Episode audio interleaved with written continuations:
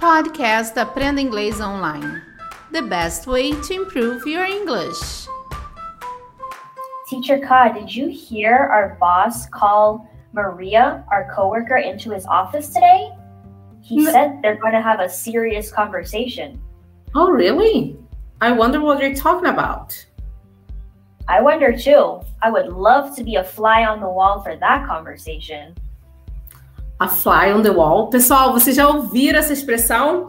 A fly on the wall. Eu sou a Teacher Kai, estamos começando mais um podcast do Cambly e hoje a Teacher Sierra vai explicar pra gente como usar esse essa expressão. E você já ouviu essa expressão alguma vez?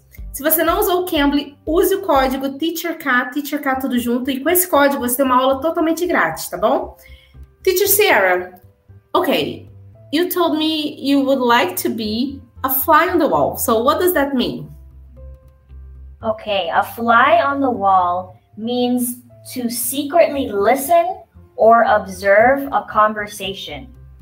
So, for example, if there is a conversation happening in another room and I would love to be able to hear it, I could say, I would love to be a fly on the wall. Because if we think about it, a fly on the wall, can you see that there's a fly on the wall usually? No, right? You're not usually paying attention to a fly on the wall. So a fly gets to observe everything happening in a room. So we use that expression to signify or mean that I would love to spy on someone. I would love to secretly listen to what they're talking about without them knowing. Viu que interessante, pessoal? Então, a gente usa, eu queria ser uma mosquinha, né? Eu queria ser uma mosca para ouvir o que a pessoa estava falando. Então, quando você quer secretamente ouvir o que uma pessoa está falando, conversando, você, você usa essa expressão, a fly on the wall, uma mosca na parede. Então, você usa isso, mas em português a gente usa eu queria ser uma mosquinha, eu queria ser uma mosca, para poder ouvir o que a pessoa está falando. Let's say your parents are having a argument in their bedroom and you would like to know what they're arguing about. So I say to my brother, "Wow, I would love to be a fly on the wall and to listen what mom and dad are arguing about." Different examples like that where you just wish you could hear what's going on in another room Ok? out of curiosity. If I'm dating a new guy and I want to know what he thinks about myself, I can say that. I I wish I could be a fly on the wall to to listen to what he says to his friends about me. Exactly. That's a good example, too.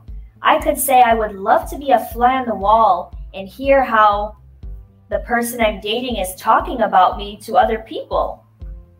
That's a good example. Se vocês gostaram dessa aulinha, deixe seu like. Se vocês gostaram dessa aulinha com a tutora Sierra, nós também estamos em todas as plataformas de podcast. Você pode escutar esse podcast em qualquer pla- plataforma também. E se vocês quiserem também, se vocês ainda não seguem o Cambly Brasil, aproveitem e se inscrevam no Cambly Brasil, porque lá vocês vão ter várias coisas boas, interessantes para vocês vindo aí, tá bom? Eu sou a Teacher K, espero vocês no próximo episódio. Thanks, Teacher Sierra.